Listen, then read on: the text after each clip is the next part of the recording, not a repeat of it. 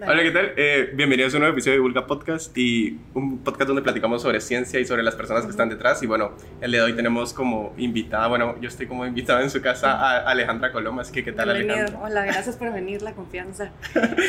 ¿Cómo Ok. está? Gracias, sí, ves, no soy una asesina en serie ni nada, así No, que no. no. Así que la verdad que gracias por la paciencia también y por venir después del COVID, porque te quedé re mal. No, no se preocupe, pero ¿cómo ha estado de veras? ¿Cómo le fue con eso del COVID? Pues los síntomas peores pasaron rápido porque por suerte ya estaba vacunada. Entonces Ah, ok, ok. solo tuve como cuatro días de lo peor, pero sí me sentía muy mal. Eh, lo bueno es que nunca me bajó el oxígeno que necesitara oxígeno, sino Ok. me mantuve estable. Y luego como dos semanas con todo hasta que se me, fu- se me fue el olfato, todo lo demás, pero nunca grave, ¿verdad? Entonces sí, hay que vacunarse. La única cosa que queda es una fatiga increíble y eso sí me tiene desesperada, que mi ventana de energía son como cuatro horas al día todavía. Ala. Sí. No, pero qué alegre que, que, que esté mejor. Y, y bueno, eh, al final cuando yo, yo le empecé a escribir y todo fue porque, por ejemplo, había, había platicado con Diego Ujú. ahori- y pues eh, yo le pregunté, mire, como, ¿qué, qué otros antropólogos hay acá? Y él, y él la refirió a usted. Y cuando me metí a buscar de usted, pues yo, yo no estoy como muy relacionado con las ciencias sociales, pero Ujú. hay como un montón. Entonces, eh, bueno, por ejemplo, me, me gustaría saber cómo, cómo inicia su concepto para usted, que es la antropología, por decirlo así. Bueno, para mí la antropología es el bueno, la definición es el estudio de los seres humanos Ajá. en grupo, ¿verdad? En cu- como cultura, no como individuos, que eso sería más la psicología se preocupa por por los individuos, la antropología se, se preocupa por los colectivos, cómo piensan, cómo esas ideas se reproducen, cómo existe una moral que se va transformando con el tiempo sin que nos demos cuenta. Hay muchas cosas que son implícitas, que creemos que son naturales y realmente son culturales. Entonces se ocupa de eso y también del tema material, de la relación, de las relaciones económicas, de las relaciones de poder en torno a lo material y, y de cómo nuestras acciones están determinadas por mucho por nuestras creencias, nuestras fórmulas que tenemos como colectivo y nos damos cuenta que es cultural cuando vamos a otra sociedad y las probamos y fracasamos. Básicamente Ok, es lo que hacemos. Y, y, y póngale, bueno, usted, usted se graduó en antropología de la UEG, después sacó su máster igual en antropología y sacó su doctorado en antropología en Bélgica. Y, Sí. y pongámosle, ah, hay algo bien curioso que, por ejemplo, eh, bueno, está, está en la Ujú. descripción de, de usted que pone que es etnógrafa con experiencia en Timor del Este. Ujú. Pero Timor del Este está súper lejos de, de todo. O sea, está como un poquito arribita. O sea, después vi que ahí estaba en África, pero aún está como bien lejos de África. Siento que está como un poquito arribita de Australia. Está arriba de Australia. Entonces, sí. ¿cómo, o sea, ¿qué, qué, cómo fue su experiencia ahí? Me parece como un lugar muy interesante para ir a visitar. Es un lugar increíble, pero realmente a los lugares, para quitar un poco el mito, he llegado no por necesariamente interés científico, sino Ajá. por cosas personales. Entonces, a, a Timor fui porque tenía que hacer una pasantía y tenía un novio que estaba trabajando ahí, que estaba trabajando ahí por una organización internacional. Y entonces él sabía que yo necesitaba una pasantía y me Ok, puse ok. en contacto con personas que necesitaban a alguien pasante. Y así fui. Y la verdad es que lo que me ha pasado muchas veces es que llego a los lugares por razones que son no científicas, pero me engancho muchísimo con, con la cultura y el lugar. Y Timor fue mi primera experiencia lejos de Centroamérica, que era donde había trabajado hasta entonces. Tenía, cuando fui a Timor tenía 20, 26 años. Entonces, Estaba bien pequeña. sí, ajá, y, y estuve ahí como dos meses haciendo un, este trabajo de campo para evaluar un programa y el lugar me pareció, es, es muy lindo, pero también me recuerda mucho a Guatemala, digamos, es, es como estar en un lago de Atitlán, pero es mar, así es como lo describo a la gente, ¿verdad? Es muy montañoso y las personas, los timorenses, son de un fenotipo que es melanesio y eso hace su... Ellos se parecen a los guatemaltecos, entonces si te muestro una foto de, de mis amigos timorenses, parecen mestizos guatemaltecos. Y eso hacía también que yo creara esta, que existiera como un tipo de disonancia entre lo familiar que parecía el lugar y lo distinto que era que eran ciertas prácticas culturales como la comida y como eh, las formas de construir su casa, etcétera, pero por otro lado tenían una historia muy similar porque ellos estaban saliendo de 25 años de conflicto con Indonesia. Tenían, ellos habían sufrido una represión muy parecida a la que se había sufrido en Guatemala. Inclusive ellos tenían el equivalente de las CPRs allá y mis colegas en la oficina que eran de mi edad habían tenido experiencias muy similares a las de los guatemaltecos. Y, y, eso nos unió mucho. Entonces fue muy fortuito que mi primera experiencia de trabajo de campo en un lugar muy lejano fuera tan linda y todavía estoy en comunicación con ellos. Ya pasaron 20 años, ¿verdad? Sí, y, y, por ejemplo, ¿qué fue lo que fue a trabajar como netamente con ellos en esa pasantía? Ahí lo que hice fue, ellos habían hecho un programa de empleo temporal para reactivar la economía, porque lo que sucedió fue que después de 25 años de ocupación indonesia, que también estuvo apoyada por los Estados Unidos y todo, es como nuestra historia, ¿verdad? Era muy parecido, en donde también la Iglesia Católica se vio perseguida porque eran, ellos protegían a la gente, eran cosas muy parecidas así.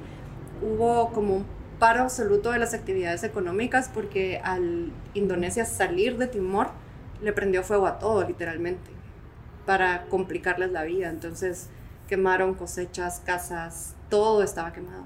Y estos programas, había dos tipos de programas, uno que era como el del Fondo Mundial eh, de Alimentos, que lo que daba era comida a cambio de trabajo, de rehacer carreteras, reconstruir edificios, y el gobierno de Estados Unidos que estaba dando eh, dinero por trabajo. Y lo que querían ellos era que yo comparara qué era lo que la gente prefería. Y es bien fácil, tú puedes adivinar qué, qué prefiere la gente, que le paguen con un saco de maíz o que le den cash. Sí, obviamente cash, creo.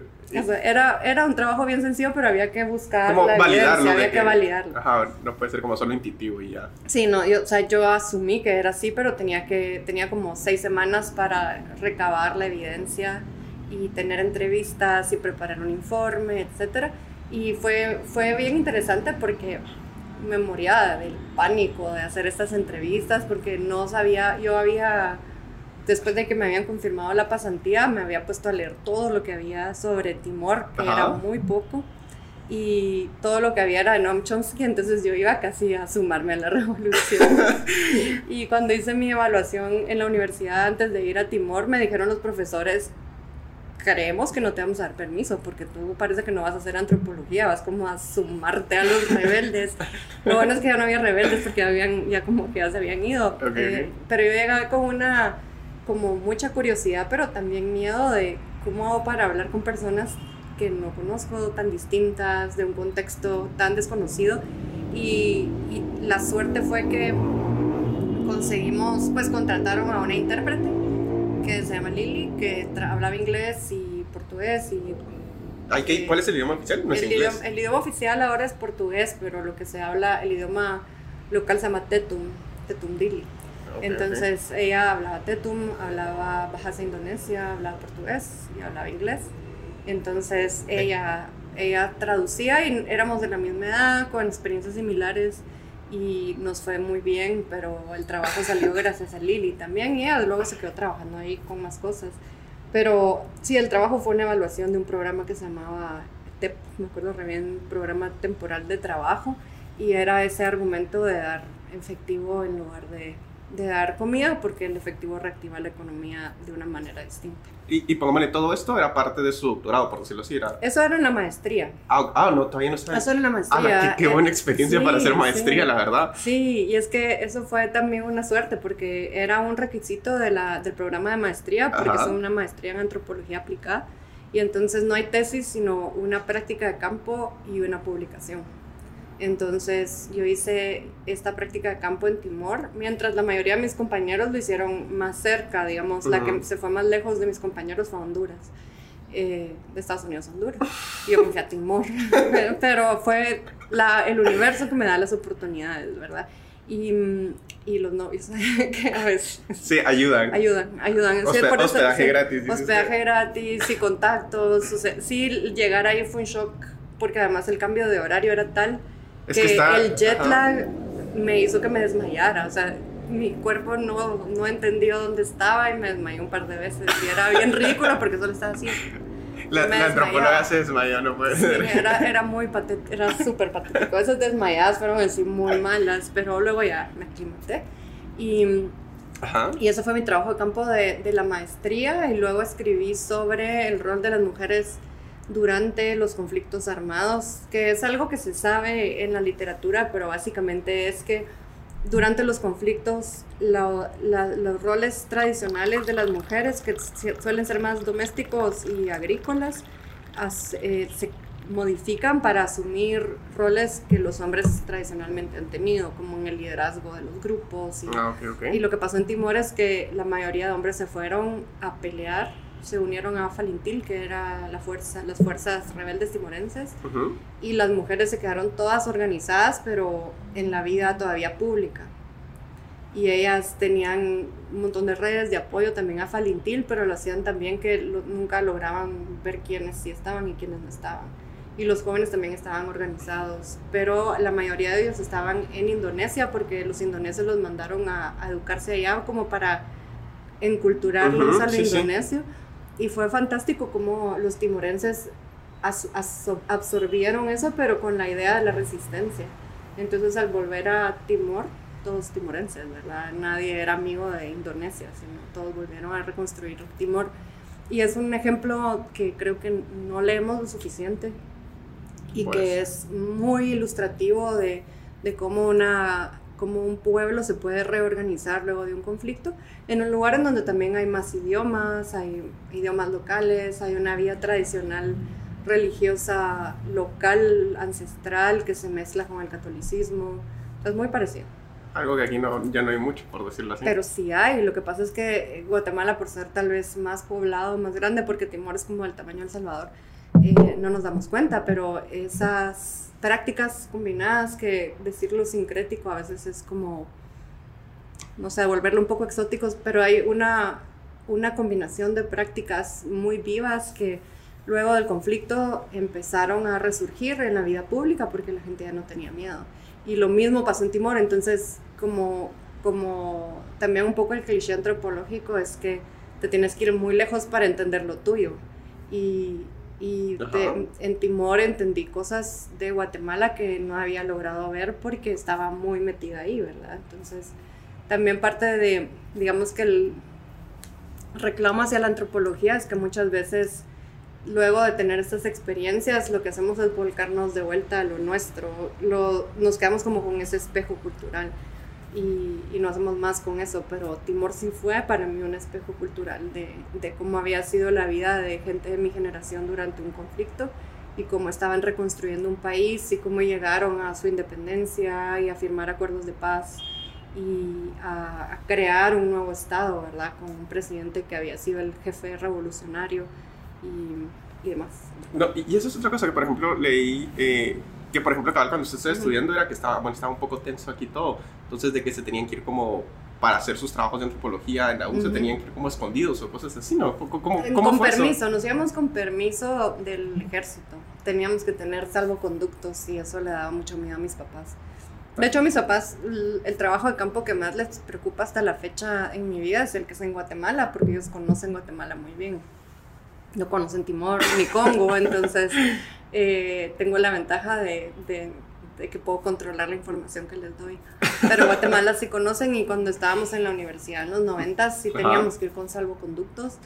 Eh, nunca pasamos nada muy tenso, pero la idea de que te parara el ejército, la idea de que llegara el ejército, sí nos, nos preocupaba y a mí me daba miedo. Que no hay nadie que te defienda, o sea, estás ahí estás ahí y quedaba a criterio de ellos si estaba uno bien o no. Y de hecho una noche, eso fue como en el 95, estábamos durmiendo en nuestras hamacas y empecé a oír un ruido y automáticamente pensé que era radio de onda corta de, de militar. O sea, lo volví algo de... Ya uno está con esa psicosis, por decirlo así. Estaba rodeada, estábamos rodeados. Y me quedé paralizada, pero decía, pero ¿por qué se oye tanto? Y después de un rato me di cuenta que eran ranas estaba lloviendo, eran ranas croando y sonaba así como... Y era como un radio. Sí, pero ya está como el pánico de que tiene uno, o sea que ya para uno puede ser como normal. Sí, yo dije, bueno, que ya se acabó, se acabó. Que si no eran sapos. y, y, y pongámosle regresando un poco, porque o sea, está en Estados Unidos sacando su maestría y después se va a, bueno, a Bélgica, que igual no estaba muy cerca. A Bélgica fui mucho de, o sea, a Bélgica iba también porque después del, después de la pareja de Timor, que ah, fue un Bélgico. un belga, sí, o sea, es, que conocí en Estados Unidos. Por eso la vida personal definitivamente ha tenido mucho que ver en mis aventuras también y al final... Eh, para siendo más importante la parte laboral que la relacional, tal vez porque soy antropóloga y me da curiosidad todo, pero eh, lo que pasó es que después de la maestría Ajá. regresé a Guatemala y mi pareja le, eh, trabajaba en la universidad en Estados Unidos y le ofrecieron ir a Congo a empezar un proyecto. Ok, ok. Y entonces me dijo, bueno, ¿qué piensas de ir a Congo? Vamos a Congo. Sí, qué bonito, nuevo, ¿no? ajá, sí. Parejas así, por favor. Sí, sí, es- la verdad es que tener parejas así es bueno, es bueno. Tenían la ventaja de ser más de mente abierta. Entonces, eh, fui a Congo la primera vez en 2004, pero mi francés era muy malo. También sufrí un shock cultural enorme porque yo me había también, de nuevo, había leído mucho sobre Congo antes de Ujú. ir, pero había leído tal vez, la literatura cuenta cosas que la vida diaria no siempre cuentan. Sí, sí. Y yo total. había leído mucho sobre, sobre cómo había sido la represión durante toda la colonia belga, eh, los horrores que habían sufrido los congoleños, eh, la forma como se llevó la colonización de Bélgica, probablemente es de las más brutales en, en la historia de la colonización. No sé si has visto esas fotos de manos cortadas. Que a las- Esos son del Congo. Ajá, esas son del Congo. Esas montañas de manos cortadas son de Congo. Y yo conocí en Congo personas que recordaban a un abuelo manco que le habían cortado la mano. Ah, o sea, no era, como, no. no era así como súper. No, era como a finales del siglo XIX, Sí, no está tan. principios del siglo XX. Entonces eh, fuimos ahí, la primera vez no, yo no tenía trabajo, entonces estuve como tres meses, volví a Guatemala Ajá. y luego conseguí trabajo con una ONG de conservación de la naturaleza allá, que había conocido en, en el primer viaje, porque hablo mucho. Entonces, como hablé tanto de la antropología, el, el encargado se acordaba de mí y me escribió y me dijo si quería ir a hacer ese trabajo. Usted sí, démosle. Entonces dije que sí, ya para entonces mi francés era un poquito mejor. Ok. Igual llegué así a la brava, ¿verdad? Sí, que mejor forma de aprender que sumergiéndose. Sí, aprendí y yo creo que o sea, aprendí muy rápido luego de estar porque necesitaba sobrevivir. sí, sí. Eh, volví a hacer un estudio socioeconómico de una región muy grande, que, de un paisaje que dicen que son, son en conservación de la naturaleza se habla de paisajes como eh, áreas gigantes que tienen características en común, por ejemplo en este caso eran manglares, pantanos, ríos y lagos, es una zona súper acuática Ajá. que está entre el río Congo y unos lagos que se llaman Tumba y Tele, y entre el río Congo y el Ubangi, que es el río que está en la frontera con eh, África Central y con el otro Congo. Y ese pedazo era, había que documentarlo y en mi cabeza centroamericana era un pequeño lugar que podíamos documentar en dos meses. Ajá. Y la primera vez que, que fui, que fuimos, primero me dijeron acá hay dinero y tú... Era- eran manglares, dijo, ¿no? Ajá, manglares, pero de no, no marinos, sino lacustres. Ah, Ok, Y ok. pantanos inundados, o sea, y, y bosques inundados, que son bosques que Sí, era complicado como moverse por parte ahí, ¿no? del año, sí, era muy complicado, todo era en lancha. Ok, Mm, ok. Casi no se podía caminar ni hay carreteras. Entonces eh, dije que sí, armamos este instrumento que fuimos afinando con el tiempo y de hecho sigue siendo mi base para los estudios socioeconómicos de, en temas de ambiente, que teníamos que documentar en una sola visita todos los usos que la gente hacía de los recursos naturales. Porque el argumento que yo tenía era la gente depende tanto de eh, su subsistencia de estos recursos que es imposible poner parques que prohíban el uso de los recursos, porque la gente no tiene alternativas Ajá. pero como era una ONG de conservación, ellos querían a pura fuerza buscar alternativas.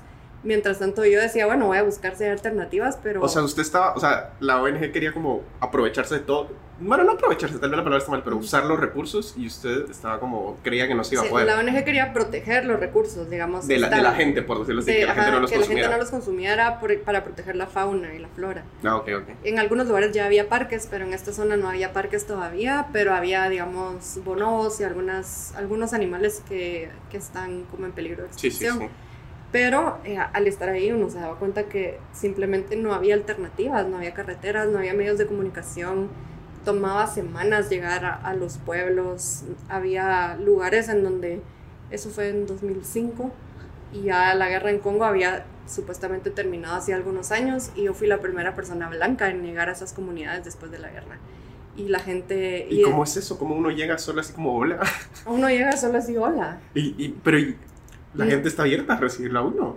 Sí, uno por curiosidad, porque no pasa nada, o sea, no hay ninguna novedad en su comunidad casi nunca, porque están lejísimos, porque están solo pescando o cazando animales o sembrando maíz o sembrando yuca.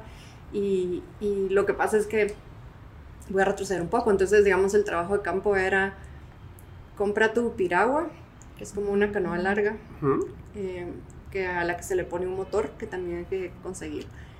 Y eh, arma tu equipo de investigación. Yo no conocía a nadie. ¿Y de dónde sacó un equipo de investigación? Me fueron recomendando. Esto, otros, otros estudiantes de doctorado y cosas así. No, es que ahí todavía no estaba haciendo el doctorado. Yo en ese entonces no, no tenía ni pensado hacer un doctorado. ¿Qué edad tenía en ese momento? Ahí tenía, eso fue en 2005, 31. Entonces, el, llegué, la verdad es que el doctorado, después lo podemos hablar, yo no tenía idea, no quería hacer un doctorado, no le veía el propósito. Y después le encontré el propósito simplemente porque tenía un tema, pero no era porque me llamaba el tema. Pero para entonces todavía no tenía. El tema surgió durante estos campos. Entonces ahí no, era, era un trabajo de campo que podría haber sido una tesis doctoral. Sí, pero, de hecho sí. Y así me dijo mi asesor, tal vez él se arrepiente porque no le gustó tanto mi tesis como este trabajo. Em, pero tenía que ir a recolectar estos datos. La cosa es que yo estaba un poco en pánico porque había dicho que sí, pero... Y le habían dado el dinero y, todo. Entonces ya estaba contratada y ¿por dónde empiezo? ahora Entonces contratamos a un investigador que lo conocí ahí por primera vez. Y luego me había un amigo que yo tenía del año, del año anterior, que era una familia amiga nuestra, que era muy buena gente, había estudiado biología, y entonces, esta es una buena historia. Mi novio me dijo, ¿por qué no te llevas? Le voy a pagar a, a Ave, a, la, este chico que se llama Albert, para que te acompañe. Y yo, pero ¿por qué me tiene que acompañar algo? No, por seguridad. Qué raro, dije yo, ¿verdad? Porque nadie me va a mandar a un lugar que es inseguro, ¿verdad? y el pues que me había contratado también era un camerunés profesional. Me dijo, no, no, anda, anda. La cosa es que contratamos al Ver y a este Bruno y ya me fui yo a Mandaca, que era la ciudad donde salía el viaje. Con alguien que me conocía, que era Ave, Ajá. ¿verdad? Y, y, toda esa, esa experiencia ya en sí misma era valiosa porque ellos negociaban en Congo, es, un país muy pobre y es un país con mucha corrupción pequeña, ¿verdad? Así como de que te quitan 10 pesos, 10 pesos por aquí, por allá, por todo, ¿verdad? Y te piden dinero para revisar tu pasaporte, para devolver el pasaporte, para todo. Entonces iba con ellos, yo no hablaba, solo ellos hablaban y hacíamos las cosas. Y al llegar a Mandaca, que es esta ciudad como digamos del tamaño de Quetzaltenango, pero no tiene luz, no tiene agua corriente, solo tiene una cervecería. Y de ahí no hay nada, o sea, son las casas así dispersas y sin muchos servicios. Ahí nos tocaba literalmente, me enteré, comprar el árbol de donde se iba a hacer la piragua bueno, qué, qué, bonito, qué artesanal, pero qué... No tenía tiempo. Qué tardado, ¿no? ¿Y cómo voy a saber? Yo me decía, mira, escoja tu árbol, y yo, tu tronco, y yo no sé nada, piraguas, ¿verdad? Entonces alguien me asesoró, compramos la piragua, compramos el ¿Y compraron un árbol, literal? No, compramos una que ya estaba hecha, porque ah, yo no iba, a mí no me parecía un lujo poder escoger mi tronco, yo quería la piragua. Entonces compramos la piragua con su motor, se contrataron a los conductores de la piragua, ¿verdad? Que también eran extraños, pero alguien nos recomendó. Pero eran nativos, por decirlo así. Todos eran de ahí, todos eran okay. Y contratamos a, a, una chica que iba a ser la otra investigadora, que es la esposa, era la, sigue siendo esposa de un pastor evangélico. Entonces, era raro, ¿verdad? Que, era un equipo bien multidisciplinario. que la dejaran venir, pero era increíble. Ajá. Y, y entonces ya estando ahí me llamó mi jefe y me dice, mira, eh, te voy a poner, a, te voy a recomendar a alguien que es como un militar, que pide permiso para acompañar misiones. Y yo de nuevo, pero ¿por qué necesito un guardaespaldas? No, no, es solo por, es solo por, por protocolo. Por protocolo, yo. Hmm. Sospechoso, decía usted. Pero entonces llega él, se llama Tinda, lo entrevistamos, súper buena onda, digo, bueno, que se venga a la misión. Ah, me dijo como logístico, ese era, era un apoyo logístico. Resulta que todos los que me habían dicho, ándate, ándate, primero nunca habían estado en los lugares. Porque al llegar ahí me enteré que nadie había nunca estado ahí desde antes de la guerra. no sabían si todavía había rebeldes. O sea, estaban así la expectativa. Ajá, solo me estaban mandando y, y antes de irme como no había señal de celular, o sea, yo me iba a Mandaca, se acababa el celular por tres semanas. Y no había forma de, no, tenían nada. teníamos un, un teléfono satelital que, que, me lo dieron descompuesto, entonces no tenía batería, no tuvo batería nunca, que esa fue otra aventura, cómo logré regresar, porque nos quedamos sin gasolina. No, hombre. Porque el trato era que íbamos a llamar, nos iban a llevar más gasolina, gasolina y, y dinero, porque necesitábamos dinero local y ahí la gente casi no usaba dinero, solo hacía trueque y no había, por supuesto no aceptaban dólares ni nada, sino tenías que tener billetes que equivalen a un dólar, era lo máximo. Entonces, pero eso fue en ese viaje. Pero todos, ay, qué bien, eres muy valiente, buena suerte. Yo, ¿por qué? y empezamos a navegar, empezamos el primer viaje, sí me acompañó otro del equipo. Y entonces me di cuenta que las distancias eran larguísimas, ¿verdad? Que nos tomó un día llegar a la mitad del camino al primer pueblo donde íbamos a investigar. Y yo había hecho una selección aleatoria. De los pueblos. Ajá, porque que, era lo normal, pero... Y, cuando vi el mapa y dije, o sea, había un pueblo aquí, un pueblo aquí. Y entonces me di cuenta que en esa, después de esas primeras seis semanas, hice el equivalente de ir de Guatemala a Panamá y regresar. En lancha. A 10 kilómetros por hora. No, hombre eso era lo más que iba nuestra lanchita. Era realmente un niño corriendo a la par de la piragua iba más rápido. ¿Y, cuando, y cuando, por ejemplo, dice que se decían un día en medio camino, pero ¿y dónde dormían en la, lancha? Bajábamos en el, primer, en el pueblo que encontráramos, nos presentábamos solas, somos unos extraños que vamos de viaje. Vamos a acampar aquí enfrente de Podemos, ajá, nos da, una, nos da dónde dormir porque ni, no llevábamos carpas, sino nos daban posada, que es como la tradición en Congo, es el jefe de la localidad. Ajá te, tiene que hospedar, entonces lo que hace es decir, bueno, quédense en esta casa y saca a sus parientes por un día y te dejan dormir ahí. ¿Y si les daban posada? Sí, todos. Así súper fresh la gente, no había... Y nunca tuvieron problema de, de rebeldes y nada. Sí, sí tuvimos problemas de, de rebeldes en ese viaje. Eh,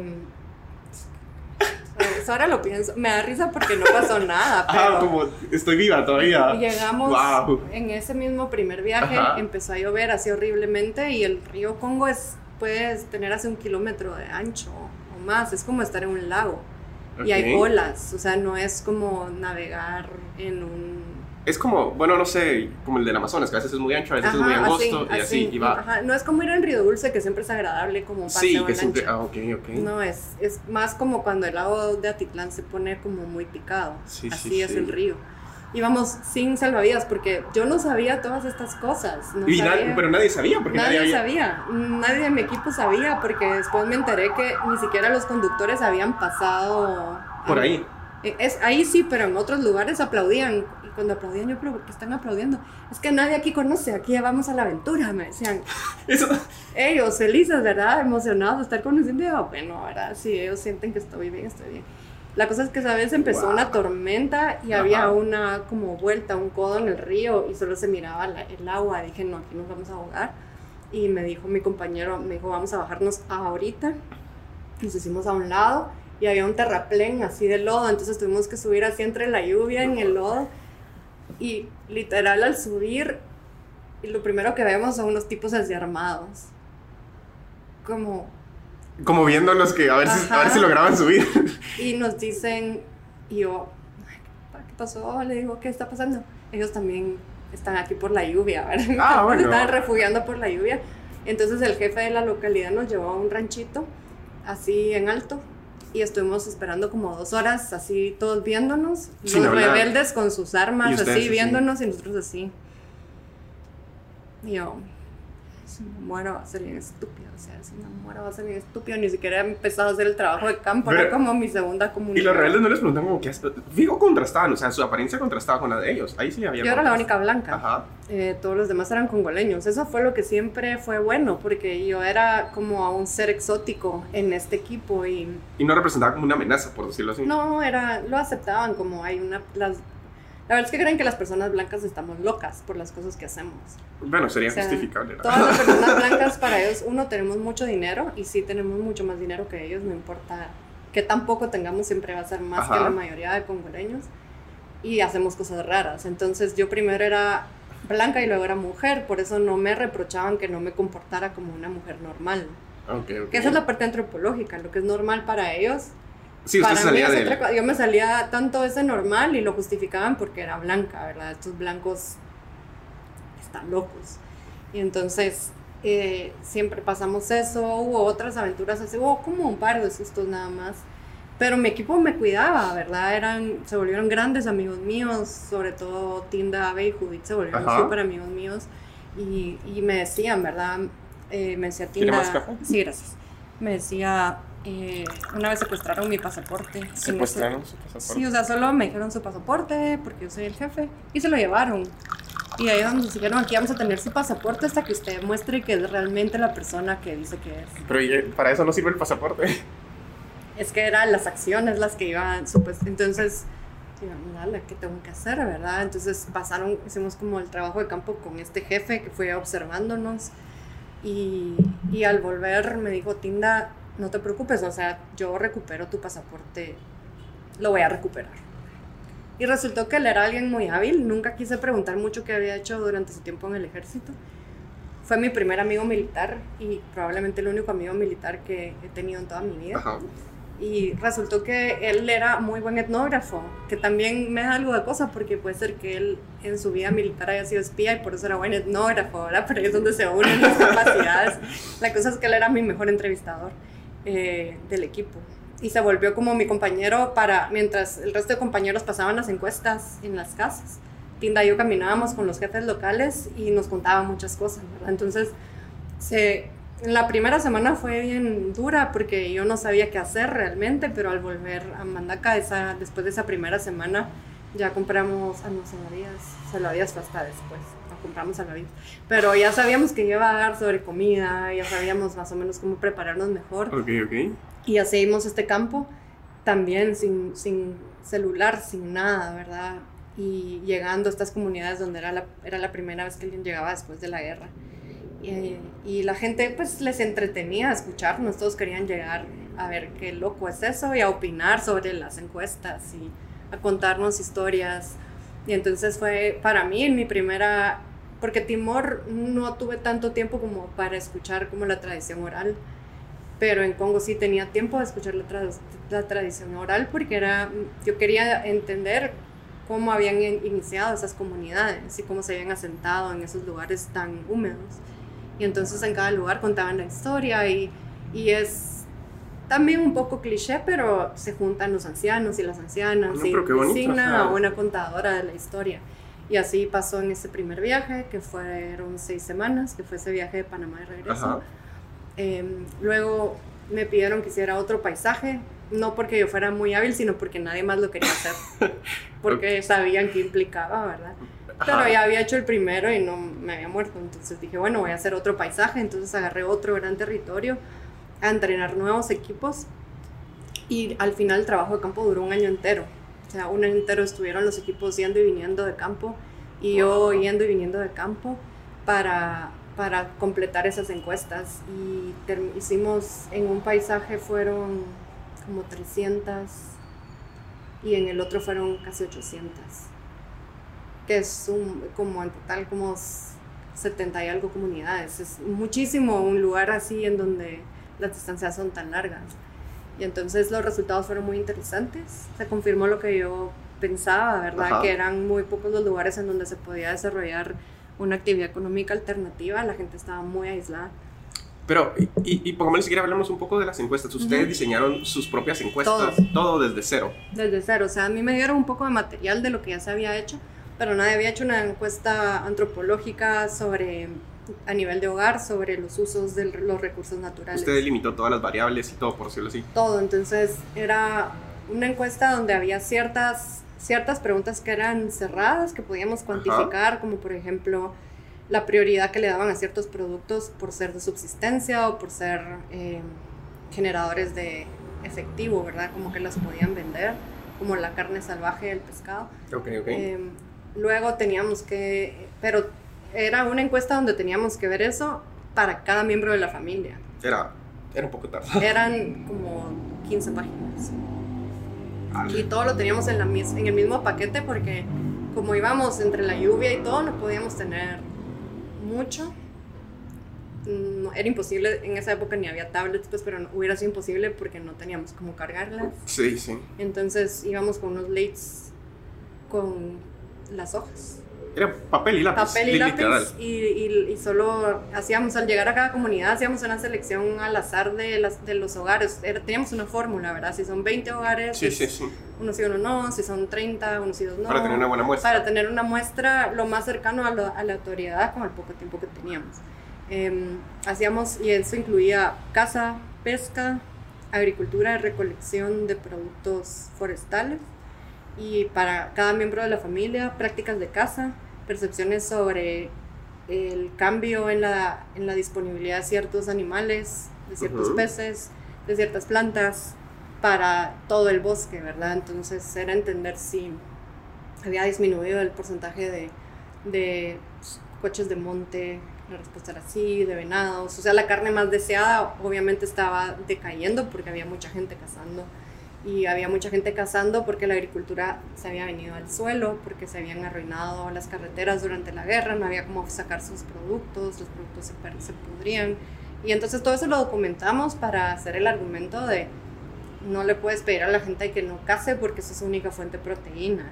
Ajá. Y criar vacas es casi imposible porque hay enfermedad del sueño y un montón de problemas. Entonces, había, hay lugares en donde la conclusión es no hay una solución fin, ¿verdad? Eso es.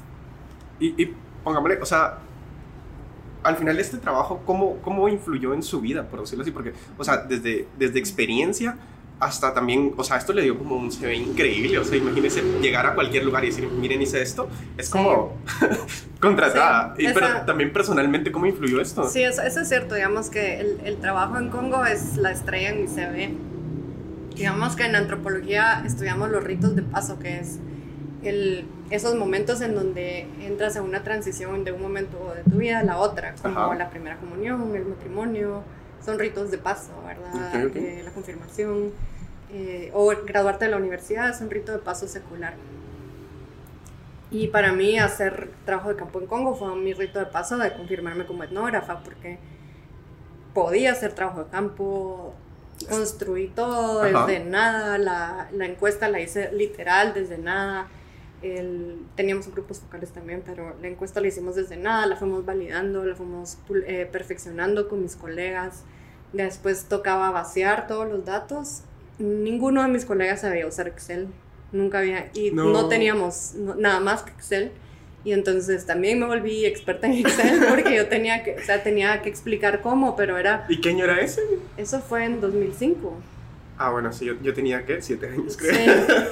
Tú ya no sabía, todavía no sabías usar Excel. No, ya todavía sabía. Pero sí, eso fue en 2005, 2006 que hicimos Sí, eso. sí. Explicar cómo había pestañas así en Excel. Me decían, perdí mis datos. Me decía alguien, perdí mis datos. Y decía, no, es que esta es, esta es la pestaña, ¿verdad? Y después limpiar datos, Es- que era una cosa eterna porque había nombres locales, digamos como jaguar, o ahí le dicen, eh, jaguar la otra palabra, ¿cómo es jaguar? Lo mismo es, ese bueno, jaguar en, allá se- tiene otro nombre, pero digamos en, en Lingala es como en Khoi, pero en cada uno de los idiomas era levemente distinto, entonces Ok, tenía ok. que además... O sea, no era como un dialecto en común de todos. No, variaba en no, comunidad. Sí, ajá, tiene sí, sentido que varía. hay muchos idiomas, entonces en un lugar, digamos, en, en, los, en la parte que era de lagos, era generalmente era Lingala, eh, pero en el otro lugar que era Salonga había varios idiomas, entonces en cada lugar teníamos que contratar intérpretes locales. O sea, por ejemplo, tenían que saber de qué forma garantizar que la especie a la que se refería una comunidad era la misma a la que se refería a otra Sí. comunidad, a pesar de que el nombre fuera distinto. Sí, y entonces ya había como una guía que habían empezado unos biólogos, digamos, había como unas 20 especies ya identificadas con su nombre científico y el nombre local, pero había unos en donde teníamos que verificarlo con fotos. Les enseñaban y todo. Sí, y entonces eso Sí, lo sí, era implementamos más tarde y luego cuando hacíamos, después añadimos una encuesta de mercados para ver lo de la carne salvaje Ajá. y había que recorrer los mercados de carne para identificar qué era, con sus proporciones. Y de, a la de este trabajo pudieron haber salido como tantos artículos, o, o solo fue como un súper informe. Fue un súper informe del cual me arrepiento que no sacamos un montón de artículos. Pudieron haber sacado ah, no sé, desde tantas ramas. Sí, los informes esos ahí están, ¿verdad? Están en línea y sacamos los dos de los paisajes de, de usos eh, a nivel doméstico y también uno sobre la carne salvaje, el comercio de la carne salvaje. Y mis equipos, la verdad es que estos colegas se volvieron expertos también en eso. Después de eso, la mayoría, varios de ellos siguieron estudiando, consiguieron becas para hacer sus doctorados o siguieron trabajando con organizaciones de conservación. Porque eran, sabían todo, o sea, habían recorrido en, en el estudio que hicimos más adelante de comercio de carne salvaje, hubo un equipo que caminó 800 kilómetros. ¿Y en cuánto tiempo les llevó hacer eso? Como dos meses. Wow. Porque la idea era irnos a donde compraban la carne Ajá. y caminar y documentar todo el recorrido de los vendedores de carne. Que intercambiaban, o sea, pesar la carne al, al comprarla y ver cuánto se podría, cuánto intercambiaban por otra comida, cuánto se comían ellos, para para demostrar que no era una actividad económica realmente, sino era un, una forma de vivir, porque al final llegaban a las minas de diamantes donde vendían la carne cara, pero ese dinero solo les alcanzaba como para empezar otra vez el viaje. Y entonces, digamos que ahí una de las cosas que aprendí y que aquí en Guatemala lo he confirmado es que es, es muy miope hablar de actividades económicas desde una lógica de generación de ingresos hay muchas actividades económicas que parecen generadoras de ingreso, pero realmente es una manera de subsistir y de darle sentido a tu vida. Porque en Congo la gente lo decía abiertamente, me decía, yo sé que si salgo, digamos, en la ciudad a vender agua pura, huevos duros, voy a generar tal vez lo que invertí, pero esto es mejor quedarme sentado en mi casa donde no voy a generar nada. Y entonces hay otras lógicas culturales de por qué la gente intenta ganarse la vida. Y eso lo comprobábamos con estos comerciantes de carne, con otras actividades, ¿verdad? Pero, pero ¿y como cuáles serían esas lógicas? O sea, literalmente es como vivir para trabajar, ¿no? Solo estoy viviendo y tengo que hacer algo con mi existencia y prefiero hacer todo esto y tener una ganancia de... Y ellos están como en paz con eso. Digamos que más resignados que nada, pero no, ellos son muy realistas respecto a su contexto. Y, más que si son padres de familia, me imagino, ¿no? Es como la responsabilidad de sus hijos. Tienen esa responsabilidad y, digamos, en algunos lugares ya se acabó la carne, eh, subsisten solo de yuca, hoja de yuca y unas cuantas cosas más, de insectos. Eh, digamos que la, la, situación allá sí es muchísimo más crítica de aquí, en parte por la dimensión, porque Congo es 19 veces más grande que Guatemala. Y es como el tamaño de México, solo que como en redondo y la otra es porque sus crisis políticas siempre, o sea, no hubo ni un momento en donde no hubiera una crisis política en Congo.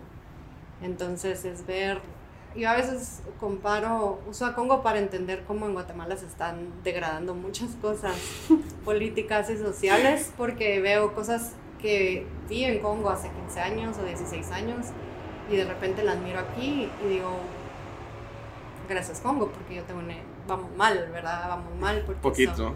Esto, no, esto no está funcionando. Y, y pues, bueno, después de, de, todo esto que cierra como esta etapa del Congo, ¿qué, ¿qué, pasa con usted? Pues cuando estaba ahí me di cuenta que, que sí podía escribir sobre cómo vive la gente, Ajá. pero era tal vez como la típica de voy a esta comunidad y extraigo información y hablo de esta gente, mientras que en la, cuando no estaba en campo estaba con mis colegas conservacionistas, africanos, europeos, gringos, y me daba cuenta que yo les presentaba los resultados y me decían, no, pero es que este parque tiene que existir. Yo les decía, pero acá está la evidencia de que estas personas no creen en el parque, para ellos estos bordes no son los bordes reales. Sí, pero era, tenían una mentalidad tan fija en que había que conservar que dije, los conservacionistas también son un grupo cultural con unas convicciones cuasi religiosas sobre la protección del ambiente. Y empecé a tomar notas sobre eso más y más y más, y de ahí surgió la idea de hacer el doctorado. Ajá. Porque le hablé, y eso la, realmente la, la, tesis es culpa de mi novio, ¿verdad? Porque yo, yo quería hacer un artículo y me dijo, no, habla con tal profesor hablé con ese profesor y me dijo, sí, hazlo, hazlo, porque yo he visto lo mismo y era un, un, profesor que había trabajado mucho en Congo y entonces encontré, me aceptaron en la universidad donde le estaba enseñando en esa época Y entré de una vez a la parte de tesis porque yo ya tenía todos los cursos de la maestría, entonces no tuve que hacer... Yo realmente viví en Bélgica de corrido solo como tres meses. Ah, Y el resto del tiempo lo escribí acá. Y, y pongámosle, ¿qué, qué salió al final de todo, de, de su tesis doctoral, por decirlo así? Esa sí la tengo ahí, te la puedo enseñar. Es una tesis sobre cómo la conservación de la naturaleza es una forma de religión secular. Porque la gente cree en la conservación y tiene un, un conflicto, hay un conflicto entre su- el ser científico de los conservacionistas, que son Ujú. la mayoría biólogos, pero agrónomos, etcétera, que usan la ciencia, el argumento de la ciencia Para justificar sus acciones. para, para justificar ciertas cosas, digamos, cuentan cuántos elefantes y lo comparan con cuántos había hace 10 años y obviamente están bajando los números o cuentan, ¿verdad? Lo que hacen es, básicamente los conservacionistas lo que hacen es contar, porque es diferente de, de otros biólogos o otros profesionales que no se preocupan por regiones. Entonces, un conservacionista se preocupa por un territorio, no Ujú. por especies específicas. Y luego está la parte de que aman eso. Entonces, desde, hacía, desde hace mucho tiempo sacrifican su vida. Hay un libro ahí que tengo que se llama Morir por los elefantes, eh, que habla de los, de los guardarrecursos congoleños que trabajan en conservación a quienes los matan, ¿verdad? Para quedarse con la carne. Y entonces estaba ese mundo súper científico del argumento, el mundo emocional casi religioso, ¿verdad? De, de, me decían, es que él es como un súper conservacionista porque ha sacrificado su vida personal, eh, se ha enfermado tantas veces, le han disparado, era como grandes misioneros, ¿verdad? Y en medio está el discurso de las ONGs que mezclan lo emotivo con lo científico, que te ponen esos animales súper tiernos para que tú les des dinero, aunque el animal súper tierno no sea lo principal que haya que conservar. Pero es la forma de vender un proyecto. Ajá, te ponen siempre monitos, bebés o ositos o jaguarcitos. Pero eso pasa en todos los proyectos, ¿no? Hay que- Ajá, en todos. Entonces hay tres discursos y estas personas se mueven entre los tres discursos, pero cuando tú les hablas de su parte personal, es una cuestión de forma de vida, de misión de vida, con cuestiones que, se, que, se, que tú puedes analizar desde un análisis religioso y eso fue lo que hice. Es, es bien. está- Pero entonces, ¿a qué estamos llegando con esto? Que, que tal vez los conservacionistas no se delimitan a, a- a- o sea, o no toman en cuenta como variables humanas de comunidades, o, o qué, qué- qué está como queriendo digamos decir que, con esto. Digamos que una es que hay diferentes, de las- lo, que, lo que ellos me contaron, ¿verdad?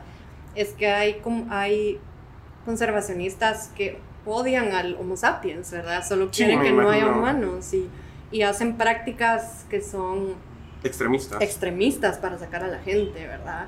Eh, y hay- me dieron muchos ejemplos así extremos de ciertas personas. Y luego hay otros que entienden que la naturaleza de los parques tiene que convivir con los humanos y buscan formas de conciliarlo. Pero lo interesante porque era, era antropología de ellos era que muchos de ellos coincidían en quiénes eran los extremistas, quiénes eran los moderados, quiénes los habían influido, quiénes habían sido sus mentores, cómo ellos habían cambiado su forma de ver la naturaleza.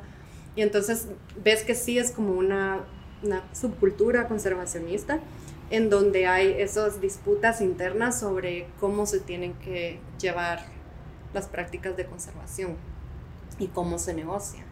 Y entonces a mí me parecía fascinante que Y hay mucho dinero ahí. en- hay mucho dinero, pero fluctúa. Entonces Ajá. también esa la lucha por tener los recursos. por tener los fondos. ah, usa esos discursos. Sí, y, sí, sí. y estudios como los que yo hice eran luego como evidencia para implementar, por ejemplo, alternativas económicas, pero que a mí me pidieron también que hiciera parte de eso. Y cuando iba a hablar con las personas, teníamos que pedirle como a una comunidad pigmea que hiciera su propuesta de miel o lo que fuera, o de yuca, o mejorar la yuca, y tú al verlo sabías que era una necesidad sentida por ellos. Yo tenía que hacer un formulario que fuera comprensible para todo el mundo. Llenábamos los formularios y quedaba muy bien plasmada su necesidad, pero en las oficinas me decían, es que esto nunca va a ser, nunca va a ser que no casen, nunca va a ser que no pesquen.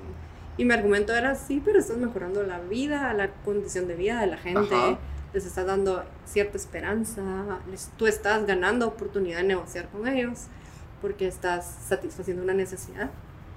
Pero esos proyectos eran casi imposibles también de llevar porque cómo luego ayudas a una persona que está produciendo miel en el medio de la nada a comerciar su miel con quién, o cacao, o café, o lo que fuera, o sea, eh, y entonces... Pero entonces, ¿cuál sería el sentido de estos proyectos, por decirlo así? Solo es justificar conservación, ¿no? Número uno, ajá, es conservar, como tener apoyo para los guardarrecursos, para tener cierto control para que no entren los... Porque una cosa es la gente que caza por subsistencia y otros son los que cazan elefantes para vender el marfil. Ajá. Entonces, yo sí estoy de acuerdo con, con, con limitar a estos cazadores furtivos. Eh, que lucran. Que lucran. O sea, yo ahí sí estoy alineadísima, ¿verdad? con los que... Y los que quitan, no sé, que se llevan cuerno de rinoceronte para curar algo en China. O sea, el comercio hacia la China es gigantesco, es el destino número uno de todos estos productos. Y entonces yo sí estoy de acuerdo con eso, que eso no es sostenible, eso le da plata a muy poca gente, la gente, la gente que está alrededor de los parques no vive de eso. Em, pero por ejemplo, otras que no sé cómo detienes un comercio de carne salvaje que va hacia las minas de diamantes. Los congoleños no están comprando esos diamantes, somos nosotros, ¿verdad? Somos, eh, o no somos, y, o los congoleños no son los que están comprando, eh, cambiando su celular inteligente, su teléfono inteligente cada año, somos nosotros. Y los conflictos ambientales en Congo son en torno a estos recursos. Ok, o sea, ellos, sí, sí, sí, entiendo, ellos son solo como una consecuencia, pero nosotros estamos intentando resolver el problema a través de ellos. Entonces, para mí la parte que era hipócrita era por qué entonces no hacemos una pelea más fuerte en contra la causa original. Ajá, digamos. No solo como parchar el problema. las compañías que hacen los teléfonos tienen una gran responsabilidad sobre el, cómo hay conflicto en, torno al coltán. Ajá, sí, sí, sí. Y nosotros cambiamos de teléfono a cada rato, pero estamos criticando a los congoleños que se comen un mono. O los llamamos a ellos salvajes por sí, comerse un mono, pero... Pero es complicado, porque entonces le podría decir a un conservacionista, pero bueno, o sea, este, ese no es mi problema, yo estoy preocupado por por el mono alguien se tiene que preocupar por lo demás. O, sería al final que, bueno, no sé, tendría que haber Esa es la pregunta, ¿verdad? ¿A quién le compete, a quién le compete reclamarle a las empresas que están haciéndose los locos por de dónde vienen sus productos? Sí, sí. Entonces, digamos, el, o por dónde vienen los diamantes, de dónde viene todo, y, y entender como ese, esa dimensión más grande le toca a alguien. Y es, y es, complicado porque no hay como alguien a quien echarle la culpa, sino es como todo, habría que abordar el problema desde tantos puntos de vista. Ángulos, ajá, y también y por mucho tiempo. Nuestro nivel de consumo, entonces ni tú ni yo compramos marfil, ni, pero nosotros sí usamos celulares. Y, qué entonces digo, ¿qué impacto tiene que en lugar de cambiar de teléfono cada dos años, cuando se, se, termina mi plan, cambie cada cinco, cada seis, cuando ya de verdad no sirve el teléfono? Pero eso soy solo yo, o sea, no sé si es una campaña que funciona o no funciona y a quién le importa el Congo, porque nadie en su vida ha estado ahí o ha visto qué es lo que le pasa a la gente que vive en torno a las minas de coltán. Y, y pongámosle, bueno, ¿qué, ¿qué, pasó después de su tesis? Porque su tesis es un poco polémica, si lo vemos así. Fue, es, es no es polémica, porque del lado de los conservacionistas... Refleja una realidad. Siempre les expliqué qué era lo que estaba haciendo. Exactamente. Y hubo un par que no quisieron que los entrevistara, que me decían, no, porque me vas a hacer una caricatura de mí o mm, no confío en que no vas a lograr sacarme cosas que no quería decir. Eh, pero la mayoría de la gente dijo que sí y les daba mucha curiosidad. Entonces, mi tesis les gustó mucho a los conservacionistas. Es palpar un problema que existe en el gremio. Ajá, era leerse a sí mismos y les daba risa o me decían, sí, así es a los que no le gustó eran los antropólogos de mi, de mi universidad. ¿Por qué? Porque ellos creían que yo estaba reflejando como algo muy humano, sin criticar el rol como colonialista de los conservacionistas. ¿A qué se refiere? Como, como que ellos querían, ellos lo que, lo que, bueno, mi, mi protocolo me salvó, por eso es que pude defender. Mi protocolo siempre dijo que yo quería entender a los conservacionistas desde su punto de vista de cómo ellos se, miraban y me lo aprobaron. y los capítulos se mantenían igual, ¿verdad? Eran capítulos que seguían como un formato bíblico de, de Génesis el despertar, las conversiones. Eso o sea, tesis está en línea. Ajá, eh, sí, está en línea. Ok. Eh, las conversión, como la conversión paulina, una conversión lenta, todo lo tenía estructurado. Cuando yo mandé ya al final, porque hubo muchos cambios en la universidad, mi tesis, uno del, del comité dijo, no, porque tú no estás criticándolos. Y lo que había que hacer era, había que deconstruir la mente colonial conservacionista. Que sí, la conservación tiene muchos elementos coloniales, pero esa no era mi tesis. Su tesis era exponer un hecho. Un, Era una- explicar cómo ellos tienen este conflicto entre ser científicos y, Y no amar la naturaleza, ¿verdad? Que es una cosa que nos pasa en antropología, nos pasa en muchas carreras que tienen que ver con lo que hay afuera, ¿verdad? Le pasa, sí, a los biólogos, a los conservacionistas, a los sociólogos, a, al- todo, todo científico que, que trabaja Ser afuera de un ajá. laboratorio, que trabaje afuera de, de la teoría pura y dura, nos pasa esto. Y los conservacionistas, obviamente, son un ejemplo muy bueno, ¿verdad? Por es, porque es naturaleza y personas en lugares donde tú no vives, o sea, de donde tú no eres. Ellos querían que yo hiciera una deconstrucción colonial del mito del conservacionista, esa era otra tesis. Entonces a ellos no les gustó mi tesis, ¿Y qué, y qué pasó después? Eh, entonces querían boicotear un poco mi defensa y que volviera a escribir. Ah, no. Pero entonces, no, la mitad de mi comité sí quería, la otra mitad no. Entonces, o sea, el- la, la mitad del comité que sí creía que yo había hecho lo que había dicho, Ujú. eh, se peleó con la otra. Y al final sí defendí, pero fue muy desagradable. Fue, una- fue horrible, no quiero recordar ese día. Em, pero me gradué. ¿Y qué pasa después que se gradúa? ¿Que regresa a Guate o Eso, o sea, eso lo hice mientras estaba acá, solo Ajá. volé para la, para la defensa? para la defensa. Eh, nada, después de eso fui a una conferencia de antropología aplicada donde estaba uno de mis aliados y nos reímos un poco de los belgas. Eh, eh, es que tuve la buena experiencia de que mi maestría en Estados Unidos fue con gente muy buena. O sea, no, no experimenté esa vida de, compet- de, de de- De competencia de científica. competencia científica, de, de apuñalarte por la espalda, de egos, porque me tocó un grupo de profesores muy bueno, muy comprometido con la antropología aplicada, muy claro de, lo, de los límites. Y entonces por ellos, gracias a ellos y al original que me apoyó, me gradué. Y, y la tesis salió y ahí está publicada, tengo todavía copias. Eh, pagué el cóctel, porque en Bélgica tú uno paga el cóctel al final de la Como así uno hace una, una fiesta para la gente que... que ah, para tu comité. Ah, ¿de yo verdad? No quería darles nada, yo estaba furiosa con Uno hace una ellos. fiesta para ellos. Ajá, y es parte, es obligatorio. Es tradición. Ajá, es tradición que qué después de tu defensa. Porque lo que pasa es que a ti te dicen, tú mandas tu tesis y te dicen ya lista para defender sin cambios, cambios y luego defensa, grandes cambios y después vemos o rechazada. Y a mí como que este este un profesor le puso tantos reparos que me tocaba hacer, escribir otras cosas, cambiar y luego defender. Ujú. Y me tardé dos meses más haciendo eso. Sí, correcciones, por así. Pero dije yo me voy a graduar o me voy a graduar. Y entonces lo que hice fue que agarré todos sus comentarios. Eran como, hice una tabla que era de 15 páginas.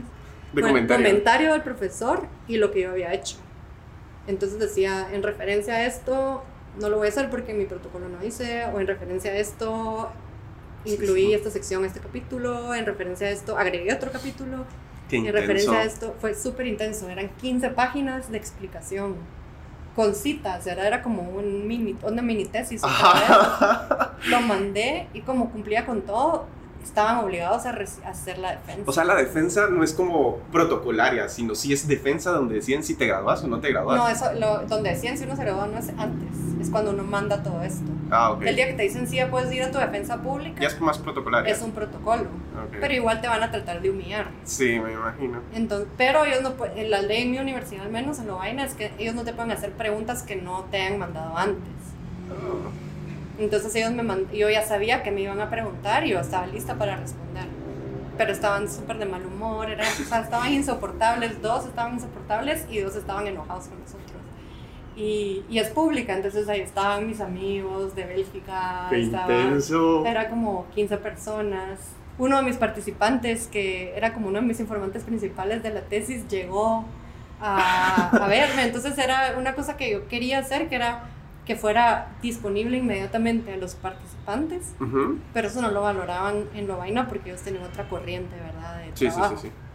Entonces, esa fue la parte más desagradable de todo el proceso, fue ese relacionamiento con personas que no están interesadas en la antropología aplicada, que creen que hay solo una forma de hacerlo, eh, súper competitivos entre ellos, súper insoportables.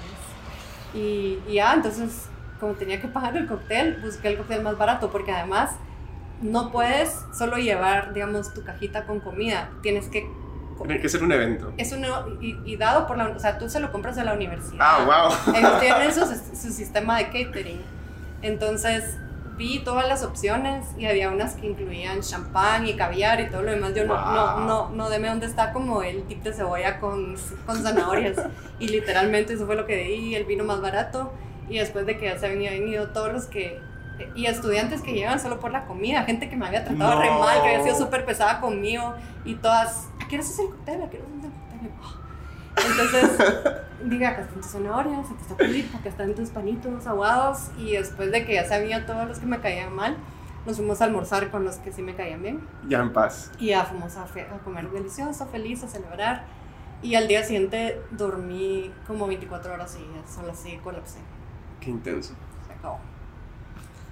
Y, y, bueno, si quiere, ya, bueno, ya ha pasado una hora así sí, rápido, pero si quiere, para ir, regresemos como ahorita, o sea, por ejemplo, hablemos un poco de, de la Fundación Ishkanul, que usted es directora ahorita y, y, pues y fundadora. ¿Qué, qué, es, ¿Qué es esto? ¿Qué, es, ¿Qué hace esta fundación? ¿Y cómo, fue que usted pues empezó en este, en este proyecto? Ese fue un salto bien largo porque después que regresé sí, aquí hay trabajé, años. trabajé en ambiente, trabajé en temas de género. Ajá. Eh, pero me sentía bastante limitada por las cosas que podía hacer y digamos que saturé todo lo que podía aprender de trabajar para una ONG internacional em, que me permitió volver a África. O sea, pude hacer muchas cosas muy, muy felices, ¿verdad? De viajar y conocer y hacer más campos. Pero ya como que el costo emocional de estar ahí era muy alto. Y eh, para entonces yo ya conocía a Jairo Bustamante, el director de cine. Ah, sí, sí. Sí, vio que eh, participó, participó en una Salió en. Bueno, sí salió en la película. Sí, salgo en las dos, en Temblores y en. Ajá, eso fue bien random también, ¿no? Sí, totalmente random. Pero nos hicimos amigos porque él le vio como una. Una conexión entre la antropología y su trabajo de cineasta bien fuerte. Y entonces lo ayudé en la investigación para temblores. Fuimos a esos, esos como retiros de, de conversión para homosexuales. Eh, clases sobre cómo corregir homosexuales, o sea, todas esas cosas que salen en la película, los dos nos metimos, ¿verdad? Sí, están, ajá. Para saber realmente cómo se vivía. Luego em, empezó, entonces fue Temblores, fue La Llorona. Ajá. También apoyó un poco con eso, de cómo se representa el conflicto armado en una ficción. Y en ese entonces, él hace mucho trabajo pro bono, con descuento y ya había tenido como la idea de hacer algo aparte y yo le propuse que se formalizara una fundación y entonces su familia que lo apoya, ¿verdad? Armamos esta fundación Ishkanul y lo que hacemos es literal combinar antropología y cine para avanzar temas de derechos humanos, para acces eh, hacer más accesible el cine a personas que no pueden verlo y para promover el cine de contenido en una sociedad en donde todo lo que nos llega es comercial, todo lo que nos llega es pues es divertido, pero no hay tanto más en el mundo del cine que vale la pena ver, que nos interpela y la fundación se dedica a eso. Entonces combinamos etnografía para generar historias con cine, con equipos de buena calidad y ahora estamos generando, por ejemplo, mini, mini documentales de cinco minutos sobre la vida de mujeres eh, rurales que están en emprendimientos económicos, Estamos haciendo investigación para hacer documentales de tamaño mediano para eh, organizaciones indígenas. Estamos haciendo cosas que son justo la interfaz entre cine y antropología. ¿Y cómo, y cómo han sentido como la aceptación de esto con la gente? las personas, o sea, bueno, ya desde el público hasta con las personas que participan, por ejemplo, esto que menciona de los mini documentales con mujeres, ¿cómo se sienten ellas al ser grabadas, por ejemplo? Es, es bien, es bien loco porque estamos tan acostumbrados a, a que se entrevista a una persona y nunca vuelve a ver, a saber qué pasó de lo que nos contó. Sí. Y, y, también estamos tan acostumbrados que la gente cree que un taller, en un taller yo voy a decirles cosas. Y en los talleres que nosotros hacemos, lo que queremos es que ellas nos cuenten las historias. Para aprender. Para aprender y para, y para poder enfocar los, los mini documentales a sus historias más relevantes. Y que esas historias sirvan para cambiar la forma como se mide el éxito de los proyectos. Entonces, digamos, lo mismo que aprendí en Congo sobre cómo un proyecto económico no necesariamente es rentable, pero sí es, es significativo. Acá hay muchos emprendimientos económicos que no van a así sacar a la gente de la pobreza, pero le dan un nuevo sentido a su vida genera autonomía en las mujeres, genera autoestima porque tienen más control sobre sus recursos o cosas como que acá en todos los lugares donde hemos ido las mujeres valoran el aprendizaje en sí mismo, le ven hay un valor intrínseco de la educación. Entonces no es como que todo lo que aprendan le ven un fin comercial, sino que les gusta aprender. Que también parece evidente, pero pero no lo confirman, ¿verdad? como que les gusta aprender. Y entonces hacemos de esas historias, les pedimos que nos hablen de eso, lo filmamos, lo editamos y les devolvemos esos videos. Y entonces hasta que se miran nos creen, ¿verdad? Que sí efectivamente en serio. O sea, piensan que no es en serio, que, que lo de Piensa que va a salir en otro lugar, piensan ah, que, ¿de verdad? piensan que, que, y que, y que, y entonces a veces dicen de que quieren que les hable, no, háblenos ustedes lo que usted quiera, y eso cuesta que se, que se abran ellas, por decirlo Sí, porque estamos muy acostumbrados a que nos digan que ser todos, ¿verdad? Bueno, sí, es, es más fácil. Es más fácil. En, o sea, en cualquier lugar en Guatemala es más fácil. Entonces, eh, nos cuentan sus historias y luego las filmamos y ellas se ven. Qué bonito. Y eso sirve para comunicar. Luego llevamos La Llorona, estamos haciendo unos festivales de cine en donde trabajamos, por ejemplo, con el Museo de la Memoria en Rabinal. Okay. Eh, entonces, La Llorona es una herramienta para hablar del conflicto y vienen, eh, digamos, en Rabinal vinieron, vinieron, sobrevivientes, mujeres que están llevando casos todavía en las cortes eh, y vemos la llorona y discutimos la llorona. Y entonces es también un mecanismo para hablar de temas y en cada lugar pues la vida, la experiencia ha sido distinta. Y, y la gente le gusta, le gusta ver la película, les gusta y les gusta que llegue cine que no ven normalmente. Sí, la verdad que es de cine bastante diferente al cine americano, si lo queremos ver así. Y, y, por ejemplo, también había mencionado que, bueno, cuando trabajó en la ¿qué? Population Council, eh, bueno, ahí trabajaron más que todo con niñas, ¿entiendes? Sí, eran niñas, niñas adolescentes rurales, la mayoría indígenas.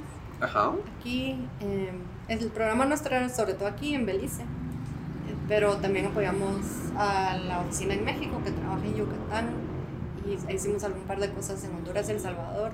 Y, y pongámosle, eh, o sea, vi que ahí estaban trabajando en la prevención de violencia de género. O sea, ¿cómo era este proyecto? que Es un proyecto de educación que, que, también está basado en evidencia, ¿verdad? Se estudió mucho sobre cuáles son los elementos que, que una niña necesita para reducir la posibilidad de sufrir violencia. Ah, o sea, es, ah, okay, okay. Entonces es, es, preventivo, pero, pero construido sobre esta experiencia de varios países y en cada lugar se ha adaptado. Y entonces temas, por ejemplo, como la autoestima, poder expresarse y hablar, perder el miedo de hablar, em, conocer su cuerpo, conocer sobre la menstruación, conocer sobre sus Esas son niñas bien pequeñas. Son niñas desde los 8 o 9 años. Ah, sí son. Entonces hay una currícula para niñas de 8 a 12 y otra para 13 a 17. Eh, y entonces esta, esta currícula se, se enseña en un ciclo de año y medio, Ajá. una vez a la semana, guiado por mentoras que son eh, jóvenes locales que terminaron secundaria y que se forman con nosotros en, en, en esta metodología. Entonces las, las, como los grupos son una vez a la semana en las comunidades de las niñas. Impartido por las mismas comunidades. Por, las, ajá, por chicas que son de la región, que ajá. hablan el idioma, que conocen la realidad. Entonces funciona muy bien, es una metodología en cascada en donde luego algunas de estas mentoras fueron escalando, digamos, en, en, en, los puestos de la oficina hasta que la que era la coordinadora del programa era una chica graduada en nuestro programa. Wow. Y, y ellas, dos de, de, los grupos, luego crearon sus propias organizaciones, entonces hay una asociación en Totonicapán uh -huh. que tiene, tiene como miembros de Sololá, de Shela, Totonicapán, eh, de Quiché y luego hay una en Chisaque, en Alta Verapaz, que aglutina a chicas Ekchi de, de la zona. Y ellas ya tienen sus propios proyectos, han generado sus propios recursos, donaciones de donantes que ellas han gestionado. Y nuestro acompañamiento fue un inicio como apoyarlas en cómo se construye una propuesta. Pero ya ellas luego se van solas y en Chisec, y deciden también qué áreas. Entonces en Chisec se dedican a la producción de huevos orgánicos para generar ingresos y tienen un terreno que compraron con fondos que recaudamos entre las dos. Y entonces la idea es como generar estas autonomías. Y ya dejar los proyectos funcionando solos. pero tiene que partir de ellas. O sea, nunca, nunca hicimos nada que no fuera generado por la demanda de ellas. Y, y, bueno, y si quiere, para, para ir cerrando ya, por ejemplo, es, una pregunta bastante amplia, pero por ejemplo, ¿cuál sería como la mayor lección que le ha dejado todos estos años de antropología? Bueno, de trabajar con antropología, de hablar con tanta gente, porque es desgastante a veces como platicar y escuchar tantas historias y todo. A mí, a mí escuchar nunca me desgasta. Lo que me, lo que me desgasta a veces es tener que escribir.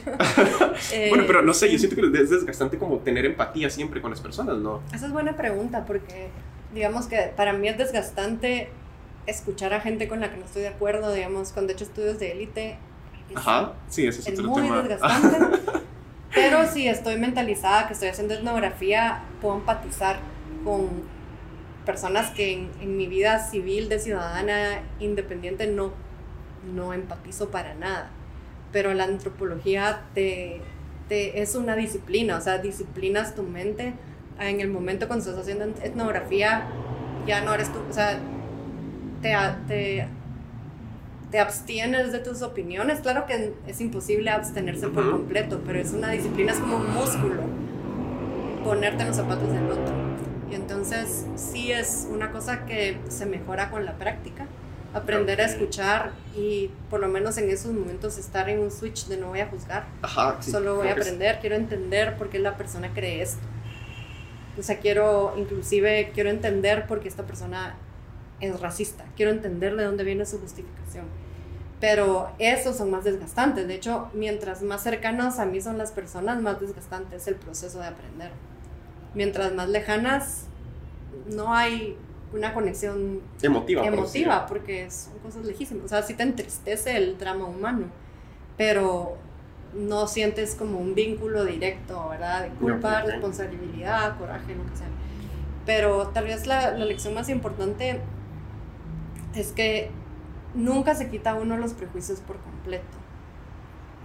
Que por ejemplo el racismo implícito que tenemos todos los ladinos o mestizos, como nos querramos llamar, está ahí y está tan metido en nuestra cultura cotidiana que siempre está presente y tenemos que ser muy conscientes, tenemos que tener una disciplina muy fuerte para irla detectando en cada momento y hay que reconocer que siempre lo vamos a practicar de una u otra manera, ¿verdad? Y eso eso para mí sí, como que a veces me frustra, ¿verdad? Que, que sea tan difícil porque Guatemala es una sociedad que está construida sobre esas estructuras de clase, de raza, de, de género, sexo.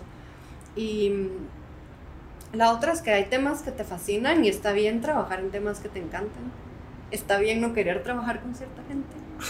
Hay ciertos grupos que, mm, o sea, no tenés que sufrir, ¿verdad? No tenés que hacer ese sacrificio hay afinidades que no se explican desde la ciencia. Hay lugares que te atraen más, que te atraen menos, que está bien porque al final uno es primero que todo es humano.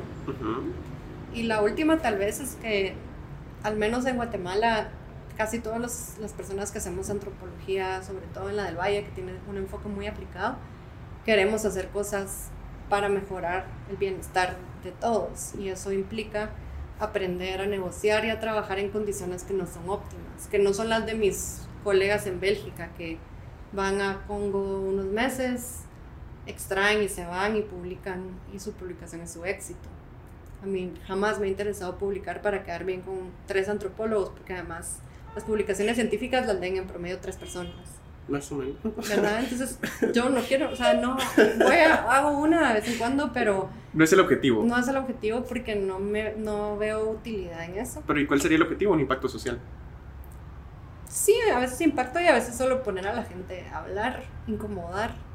Digamos, estos estudios de élite lo que hacen es alborotar a la gente. Como sacar un tema a conversación. Sí, solo, la, digamos que la, la habilidad que creo que la principal habilidad de la antropología es la etnografía, es aprender a escuchar desde la perspectiva de la gente.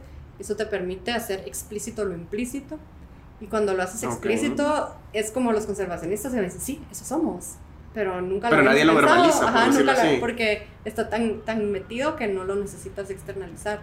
Entonces, Ok, digamos ok. que el- lo que yo llamo el superpoder etnográfico es hacer eso, ya sea para avanzar una causa y decir, miren, todos estamos de acuerdo en esto, o para incomodar, porque pienso que desde, desde incomodarnos cambian cosas, podemos tomar decisiones. Entonces, ya siendo explícito un tema, no hay excusa. Sí, exacto. Y, y eso es tal vez más que publicar en una revista científica. Bueno, muchas gracias Alejandra por, Gracias, por aceptar la invitación del podcast y por recibirme aquí en su Ah, casa. Estuvo súper divertido. Es también algo como de ego hablar de uno mismo. O sea, casi nunca hablo de yo misma por una hora, ¿verdad? Entonces, gracias por ser el antropólogo. Pero, y bueno, gracias a la gente que, que nos escucha Sí, y bueno, gracias. Vean las películas, lean, incomódense. Dejen que la gente se enoje. sí, por favor y, y bueno, nos vemos la próxima semana. Un abrazo. Gracias, adiós.